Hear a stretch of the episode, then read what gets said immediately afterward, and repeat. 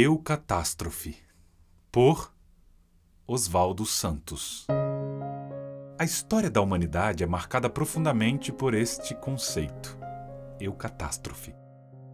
Eucatástrofe é um termo criado por Tolkien, que se refere à súbita mudança de eventos no final de uma história que garante que o protagonista não é a vítima de um terrível, iminente e provável destino.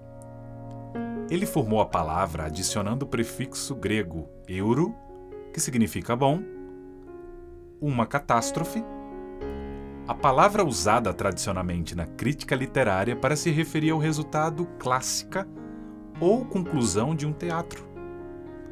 Bem-vindos à boa catástrofe. Por estarmos em um mundo caído, proveniente da consequência de uma livre escolha dos nossos antepassados, de tempos em tempos, percebemos que nossa existência antifrágil é abalada e quebrada diante das tragédias a qual somos expostos por vivermos consequências da queda no Éden. A grande escolha de Adão e Eva, que faz de nós miseráveis, desgraçados, imperfeitos e traz à tona o que já somos em essência: insuficientes. Essas consequências constantemente tentam minar a esperança manifesta naquela relação profunda que observamos na viração do dia, onde o próprio Criador e sustentador do universo dialogava com nossos representantes no jardim de forma profunda, envolvidos pela perfeição. Eles viviam em perfeita comunhão com o Criador, até que de repente o cenário muda. A perfeição é banhada de tragédia. Ao olhar para trás, com nossa essência insuficiente, afetada pelos efeitos noéticos da queda, o pecado afetou a razão humana. Ao fazermos este sobrevoo histórico, encontramos nesta cena a maior catástrofe que o mundo pôde conhecer.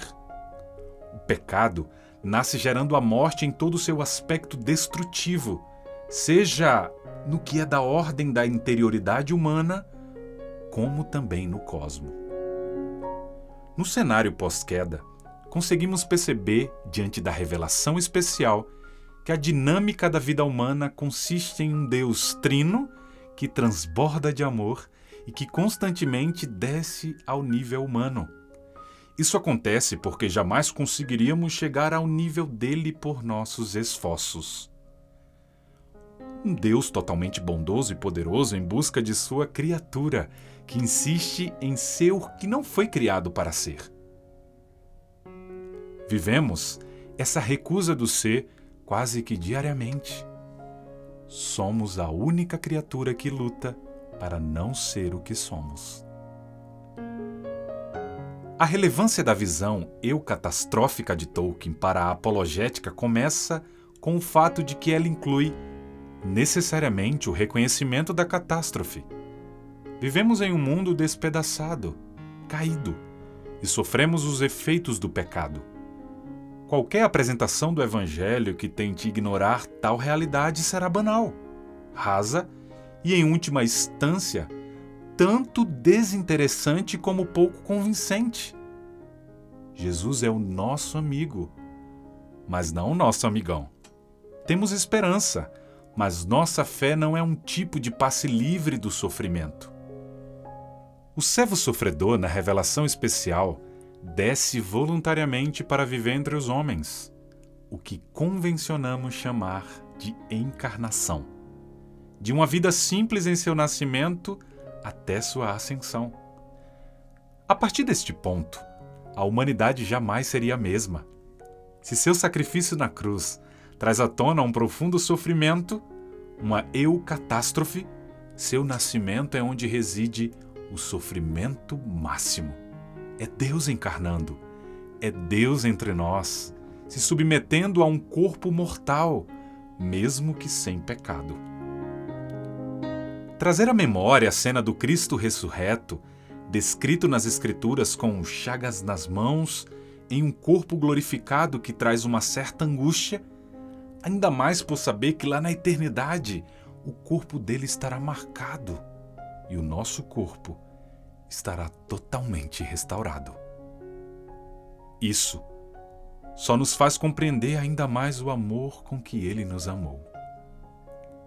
Ninguém tem maior amor do que este, de dar a vida em favor dos seus amigos. João 15, 13. Ao refletir sobre tragédias dentro da cosmovisão cristã, percebo que essa eucatástrofe é sempre seguida de redenção. O processo para aqueles que vivem em submissão ao Autor e Consumador da fé se mostra trágico, mas logo tudo muda sem perder a realidade do que é redentivo. A redenção sempre chega. Não somos redentores, mas nossa natureza geme por redenção. Em Cristo reside tudo o que necessitamos para não perder de mente essa boa catástrofe que é amar a Ele acima de todas as coisas e perder a vida para poder achá-la. O Evangelho é esta boa catástrofe. Nos deparamos com ele e jamais seremos a mesma pessoa. Somos convocados à morte que gera vida, a uma renúncia que gera identificação com Cristo, o servo sofredor, o homem de dores que prova em sua jornada que dar é melhor que receber. O nascimento de Cristo é a eucatástrofe da história do homem. A ressurreição é a eucatástrofe da história da encarnação. Essa história começa e termina em alegria. Tem preeminentemente a consistência interna da realidade. Essa história é suprema e é verdadeira. O Evangelho é por si só essa boa catástrofe. E Cristo mais uma vez nos convida a Ele, e por meio do arrependimento podemos passar pelo que é trágico em nós e sermos transformados no que é redentivo nele.